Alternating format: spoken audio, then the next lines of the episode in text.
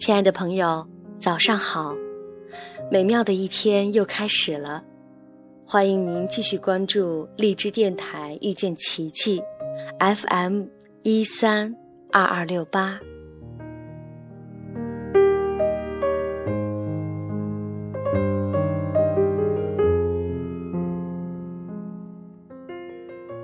家里的父母很爱养狗。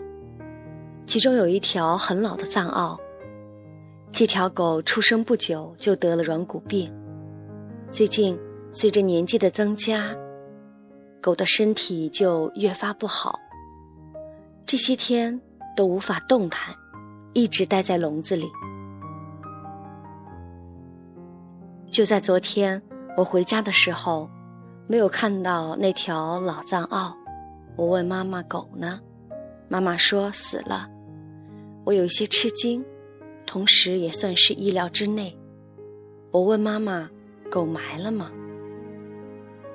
就在这个时候，五岁的儿子问了我一个问题。他说：“妈妈，如果我死了，也会把我埋了吗？”他认真的看着我的眼睛。当他问这句话的时候，我突然想起一些关于……对孩子死亡教育的文章，记得文章上说，孩子有时候惧怕死亡，很可能是因为看到了有一些成年人粗暴地对待生命，比如家里的宠物死了之后随便的一扔，让孩子感觉到了生命没有尊严，进而联系到自己，害怕被如此粗暴的对待。很多亲子导师都提倡，当家里饲养的小动物死掉之后，家长首先要允许孩子悲伤，同时开导他，可以和孩子一起动手挖一个坑，埋掉小动物。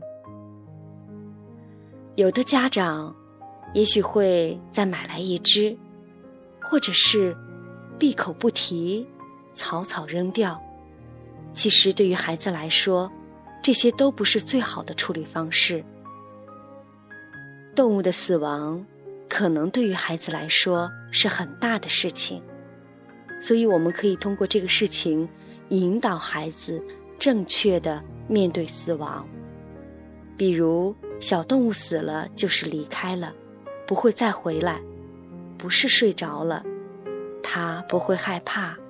不会再有任何痛苦的感觉等等。当然要注意措辞。重要的是要让孩子知道，生命是非常值得珍惜的。要珍惜自己和身边的人，要学会关爱身边的小动物。所以，当我的孩子这样问我的时候，我是这样回答了他。我说：“宝贝，每一个人都会死，基本上都会去埋掉。埋掉是对他的一种尊重，这样大家就可以怀念他，怀念他活着的时候带给我们的一切。这样，也许我们就会珍惜还在我们身边的人。你说是吗？”其实我也不太清楚自己表达的是否准确，基本上算是绞尽脑汁的回答。这就是我今天和大家分享的，让孩子正确的认识死亡。感谢您的收听，我们明天同一时间再见。